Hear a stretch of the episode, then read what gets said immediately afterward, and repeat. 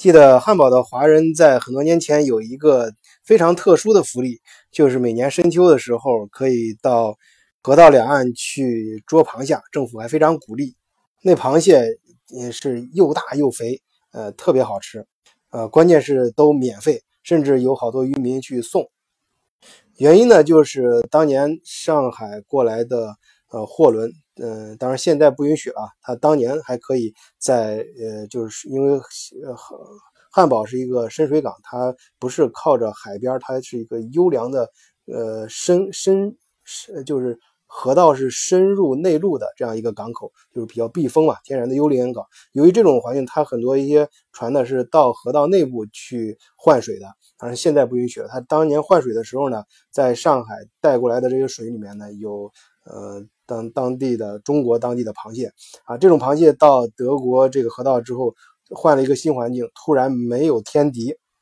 所以呢，呃，生活的非常好，而且德国。土地肥沃可能是，呃，各种原因，其他方面原因也造成它长得又肥又大。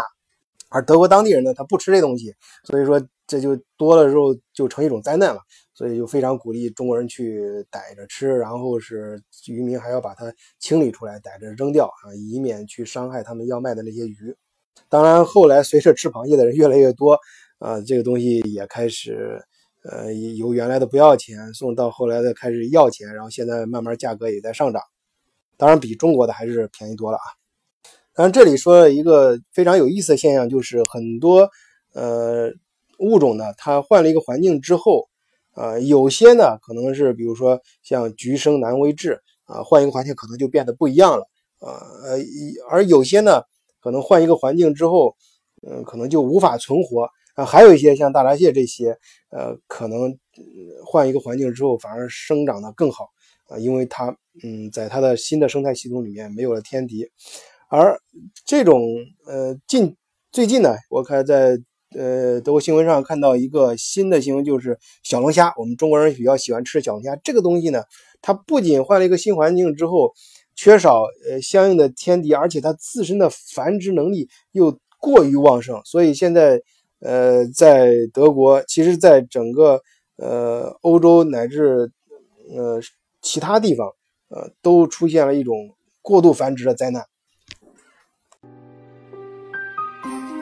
换一个视角，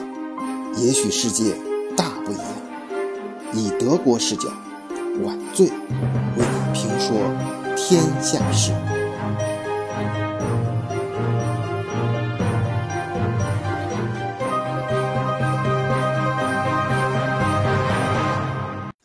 据报道，德国癌症研究中心生物学家法兰克莱克博士跟他的同事，在过去五年对大理石，呃，这种大理石纹路的呃鳌虾进行了基因测序。他们的研究报告在呃这个月五号被《自然》杂志呢，嗯，刊登出来了。就在报告中证明。这种常见的大理石纹路的鳌虾是科学已知的最不可思议的物种之一。研究称，大理石纹路的鳌虾这种物种在大约二十五年前还不存在，当年只是因为有一只鳌虾进行了剧烈的基因突变，变成大理石纹路的鳌虾，呃，而且也因此拥有了自我复制的能力。并且在欧洲和其他大陆快速扩张。二零零七年，一种物种更入侵了非洲东部的马达加斯加，如今数量以百万计，对当地的鳌虾构成了威胁。据说，这种鳌虾十年的繁殖面积就等同美国的一个印第安纳州。这研究还指出，大纹。大理石纹路的鳌虾以惊人的速度在马达加斯加各地繁衍，在十年左右的时间里，其繁衍面积大的惊人。当然，有一些朋友会说：“那我们吃了不得了，或者把它啊集中逮捕起来，集中去处理，然后加工啊，做成大家餐桌上的美味，不是更好吗？”但问题是它繁衍的太快了，就一只鳌虾一次能产。数百颗卵。在二零零三年，德国科学家证实了大理石纹路的鳌虾能自我复制。他们对这一物种的一小部分 DNA 进行了测序后发现，它跟原产于北美洲和中美洲的一个物种群的小龙虾有惊人的相似之处。而直到十年后，科莱科博士才和他的同事们，啊，能够确定大龙虾就大理石纹路的这种鳌虾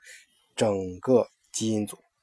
由于这种龙虾拥有超强的繁殖能力，导致许多饲养主就望而生畏，弃养，被遗弃到野外湖泊的这些大理石虾呢，繁衍出越来越多的生态群落。有时它们爬行几百米就能够达到达到到达新的湖泊和新的河流，从而又开始新的这种繁衍和蔓延。这些野外群落开始在捷克、啊匈牙利、克罗地亚和乌克兰出现，之后也在亚洲的日本和非洲的马达加斯加出现。外来物种的入侵近些年来成为。越来越多国家面临的迫切的环境问题，像是澳大利亚东海岸最近就出现海胆大量繁殖成灾的情况，海底几乎被啃成一片荒漠，严重影响了当地的海洋生态。